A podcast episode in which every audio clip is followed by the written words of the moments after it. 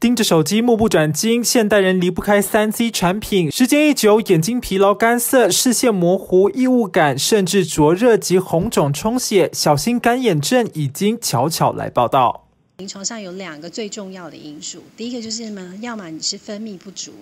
要么你是因为呃它呃它能够停留在眼睛的时间太少，它蒸发的速度太快。眼睛泪膜由内而外分三层，分别是覆盖眼球表面的黏液层、保持眼表面湿润的水液层，以及眼睑板所分泌的油脂层。其中一层出问题，就可能引发干眼症。调查发现，只有不到两成患者属于单一缺水型，而超过八成患者为缺油或是油水都缺的类型。那油脂层是因为是在泪液的最外层，它是要保护这个眼泪不要太容易被蒸发掉。那所以当我们的油脂不够的人呢，他其实呢也会有干眼的症状。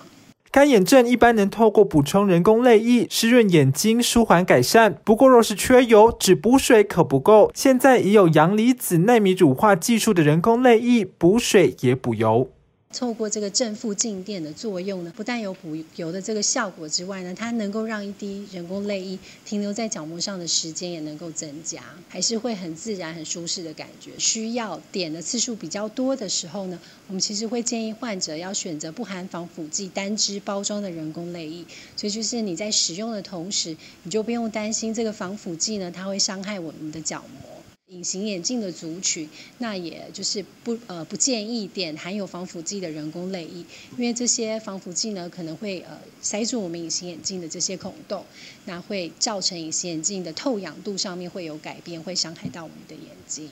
疫情期间使用三 C 产品的时间更长，医师建议能增加室内空气湿度，睡前能热敷双眼。如果怀疑罹患干眼症，应咨询专业诊断后，再按干眼症类型选择适当的人工泪液。记者陈木生台北采访报道。